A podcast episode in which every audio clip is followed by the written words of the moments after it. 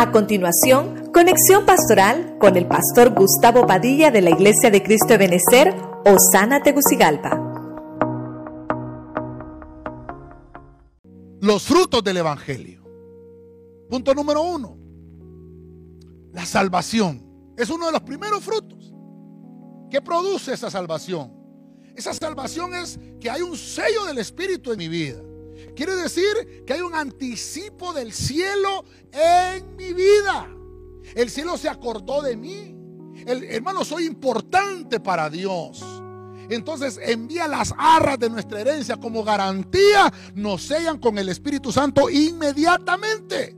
Hay gente que dice, ¿cómo recibo a Cristo? Hermano, desde el momento que aceptaste a Cristo, ya tienes al Espíritu Santo. Lo que necesitas es la manifestación del Espíritu Santo, que es hablar en lenguas. Otro fruto, la gracia. Se empieza a manifestar la gracia de Jesús.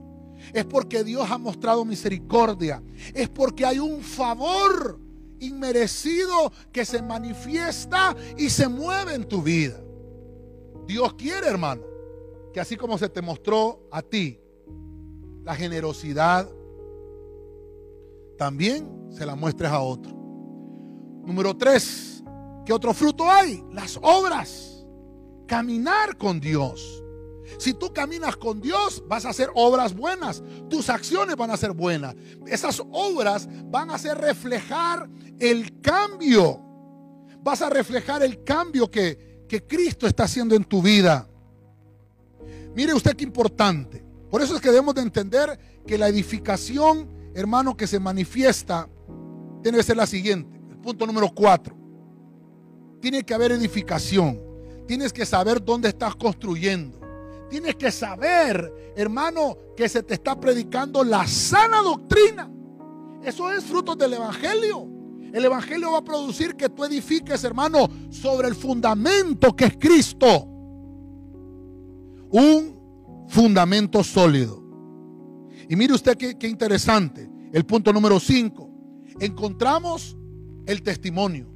Un fruto muy importante es la dirección espiritual, la, ruta que ya me trazó el Señor, porque Él dijo en su palabra, yo soy el camino, yo soy la verdad y yo soy la vida. Entonces hay una ruta trazada. Cristo es el camino. Él murió. Él quiso morir para rescatarnos, para redimirnos. Y entonces nosotros, hermanos, tenemos que dar testimonio de las cosas que Jesús ha hecho en nosotros. Somos testimonio vivo de que Cristo ha cambiado y que Cristo cambia. Número 6, el servicio. Otro fruto muy importante del Evangelio. Quiere decir que tenemos que estar activos en todo tiempo, activos siempre. Tenemos, hermanos, que estar ensamblados en el ministerio al que servimos. En todo momento, estar activos. No, pastores, que estamos en un tiempo de crisis y de, no importa. Estamos activos las 24 horas, 24-7. Mire qué terrible. Y por último, número 7, las virtudes. Hay algo que se realza en medio de nosotros. Son las virtudes. El efecto, hermano, positivo que produce el Espíritu Santo en nosotros.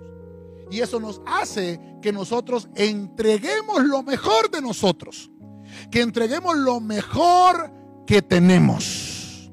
Estos son los frutos del Evangelio.